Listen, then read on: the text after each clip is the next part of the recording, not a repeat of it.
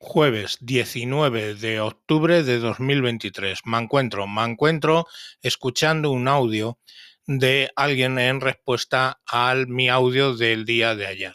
Es decir, que el día de ayer que grabé sobre eh, el incidente este del, AVE, eh, no tenía tema o no lo había preparado y me acordé de esto y lo conté tal como yo lo recordaba.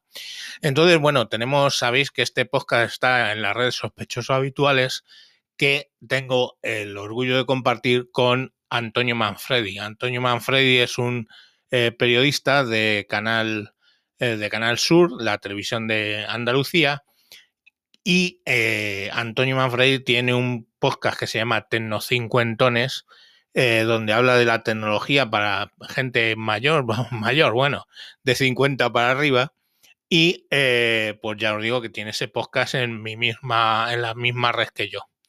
Entonces me mandó un artículo, o sea, un audio que os voy a poner, porque eh, lógicamente, como él es periodista, ha estado en ese tema y da su opinión. Vamos, primero nos cuenta bien realmente lo que pasó, lógicamente porque lo he investigado, eh, y da su opinión sobre lo que hizo Radio Televisión Española eh, sobre lo del niño y bien, un montón de apreciaciones que vais a considerar muy interesantes.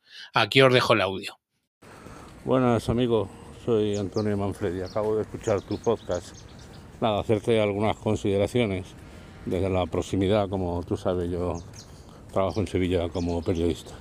Mira, eh, el chaval iba a Córdoba, no a Madrid, eh, había pedido, tenía billetes sacados siete y media de la mañana, y eh, perdió, llegó tarde, porque además había estado en una de fiesta en, el, en Sevilla Este, que se llama, que tiene además una estación de tren, podía haber cogido de cercanía, pero bueno, parece que se vino andando.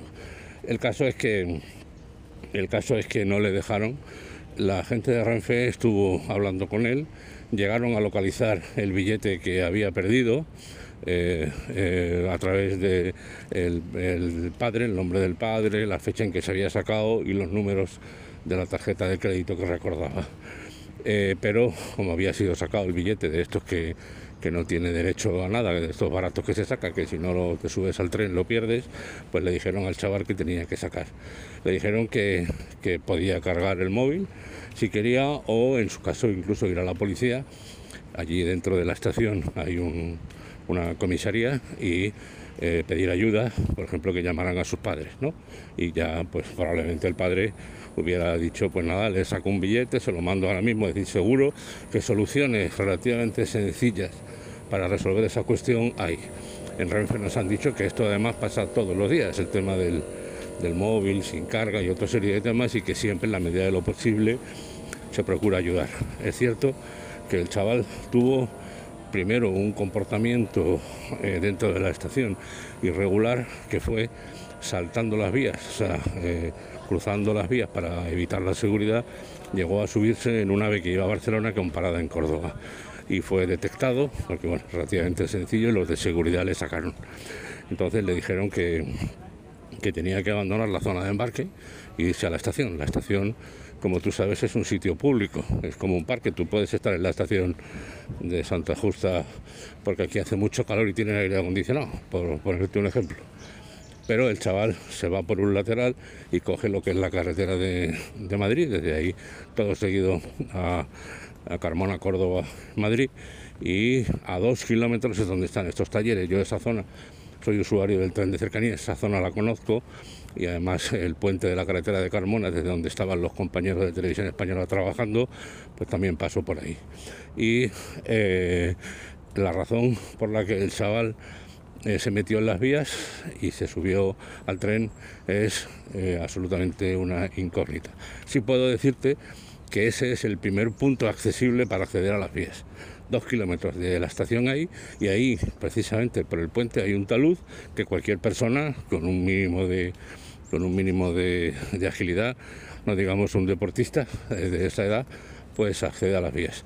Porque además allí hay eh, vagones en vía muerta, algunos pendientes de reparación, otros simplemente abandonados, hay como 16 vías, ¿no? aproximadamente, de las cuales de trabajo para cocheras son más de 10 y entonces pues incluso ahí hay gente que, que, pasa, es decir, es un sitio relativamente habitual, la seguridad pasa con relativa frecuencia por ahí. Pero insisto, es un sitio, es el primer lugar donde hay acceso a las vías. ¿Por qué el chaval se subió al tren? No lo sé, tú tienes razón.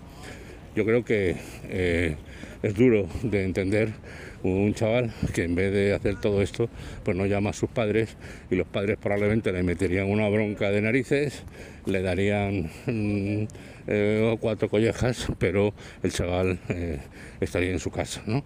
Eh, más tarde o más temprano cogiendo un tren. Sin embargo, toma la decisión de subirse un tren, no sé con qué intención porque pensaba saltar a otro tren cuando pasara así como si fuera el oeste americano. No lo creo, porque ya ahí después de dos kilómetros ya los trenes van con relativa velocidad. Probablemente eh, intentó, eh, es una, una, de las hipótesis, intentó eh, andar por ese tren para acceder ya a la zona segura y volver a entrar en la estación. Pero eso es una hipótesis estúpida. Todo lo demás que se ha dicho de que era, había perseguido, que había ligado, tal, esos son, esos son eh, totalmente falsos, por lo menos no hay. Y la grabación de la gasolinera es bastante explícita, se ve cómo se sube y se hace. Ahí hay un problema de seguridad, tú lo dices, pero sobre todo hay un, un problema de no entender cómo un chaval de 18 años actúa de esta manera, pone en riesgo su vida hasta la muerte por no por miedo, ¿no? Y también te hago una reflexión final, que no son dos cosas te quiero decir finalmente. El chaval era un niño bien de Córdoba, colegio de curas, futbolista, etcétera, ¿no? ¿Qué hubiera pasado si en vez de ser un chaval así hubiera sido un chaval magrebí que eh, se cuela, que había intentado colarse en el tren y que después aparece muerto. Hagamos una reflexión de ese tipo. Y en segundo lugar, como periodista, decirte que efectivamente yo creo que hicieron mal en, dar Pablo esas imágenes. En el momento en que aparecieron, que vieron que era un cadáver, pues hay que cortar, avisar a la policía, etcétera, que fue lo que hicieron los compañeros. Pero yo te digo lo mismo, yo no sé qué hubiera hecho en su caso. Si yo estoy allí, me toca a mí y ves esto, pues lógicamente te puede lo que te puede, ¿no? Así que yo tengo respeto y aprecio por los compañeros de televisión española y bueno, y ya está. Las imágenes en realidad lo único que muestran son, como tú dices, unas piernas que unas piernas que sobresalen con un calzado que coincidía un calzado deportivo y unos pantalones claros que coincidían con los que llevaba este chico.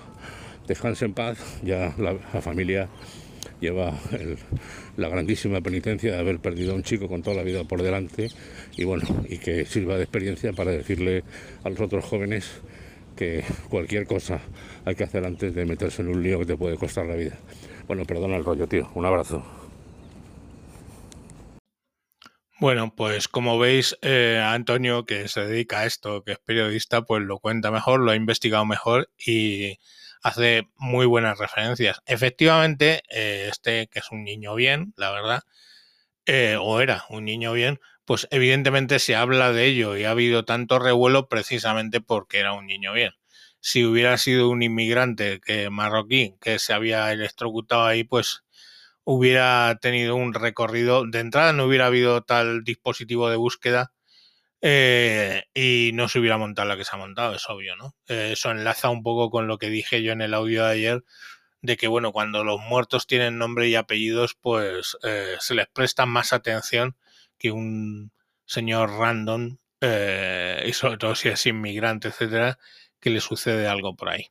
En fin, muchísimas gracias Antonio por estas apreciaciones y eh, a vosotros os deseo que volváis mañana a escuchar el podcast que intentaré tener preparado, lo juro, por el Nupi. Venga, hasta luego.